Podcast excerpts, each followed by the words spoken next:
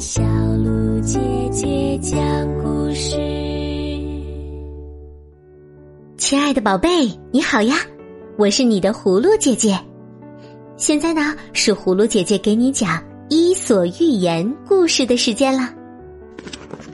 今天晚上我们的故事叫做《青蛙搬家》，你准备好了吗？那么就竖起小耳朵，我们的故事啊，开始啦！青蛙搬家，好久没下雨了，池塘都见了底，露出一块又一块青石头。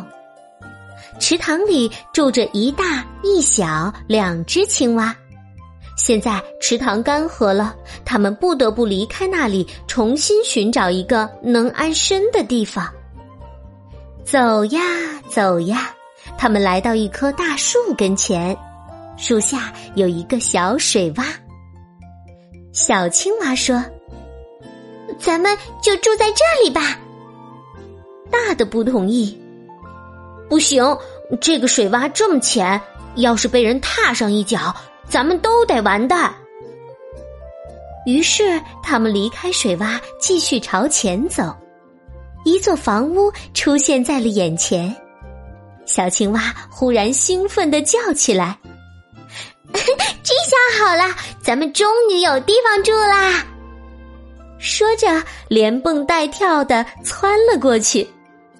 原来呀，房屋的边上有一口水井，小青蛙说的地方就是这儿。大青蛙锁着眉头，在井沿边上来回转悠着。小青蛙说：“瞧这水多好呀，咱们快跳下去洗洗脚吧。”一抬腿准备往下跳，青蛙一把拉住他，连声说：“不行不行，还是得换个地方。”小青蛙不高兴了，把脸拉得老长，说：“这也不行，那也不行。”到底哪儿才合你的意呀？大青蛙回答：“你发现没有，这水井的四壁滑溜的像玻璃一样。万一哪天里头的水也干了，我们怎么爬上来呢？”小青蛙伸头看看水井，不吱声了。就听大青蛙接着说：“我们得把家搬到湖泊里，那里才是最安全的地方。”既然搬家，当然要找个比池塘更好的地方喽。